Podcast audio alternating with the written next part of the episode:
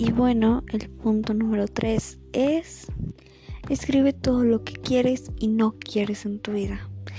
Esto consiste en escribir todo lo que sientes que no está haciéndote un cambio positivo o que no te está ayudando. Ya sean personas, ya sea eh, situaciones, ya sea lo que sea.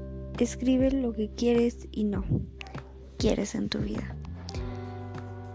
Y cuando ya tengas eso, trabaja con las cosas que no quieres en tu vida. Ve cómo puedes cambiar o cambiar esa situación, cambiar esa, bueno, no cambiar esa persona, pero evitar ese tipo de cosas que no quieres en tu vida. ¿Por qué? Porque inconscientemente te lastiman. Así que evítalas, evita esto y trabaja eso todo este mes.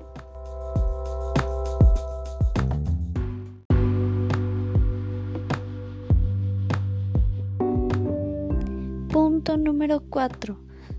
Tómate días para relajarte y quizá no días, quizá tómate, no sé, media hora para relajarte. Tómate ese tiempo para relajarte, obviamente sin olvidar tus responsabilidades, sin olvidar tus tareas, sin olvidar todo lo que tienes que hacer en el día. Pero trata de relajar, haz lo que se te, o sea, lo que te guste hacer. Si, si te relajas mm, escuchando música, hazlo. Si, si te relajas meditando, hazlo. Si te relajas pintando, hazlo. Si te relajas dibujando, hazlo. Pero trata o busca algo que te relaje.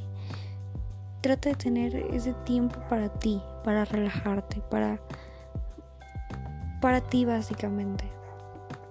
No necesitas hacer mucho tiempo mientras sea diario, un tiempecito, para que así puedas sentirte con más calma, con más tranquilidad y podamos evitar llegar a, un punto de, de ansiedad o de un ataque de ya sea ansiedad o de ira o de lo que sea solamente trata de tener un tiempo para ti un ratito de tranquilidad un ratito que, que nadie te moleste que estés tú para ti y que te relajes.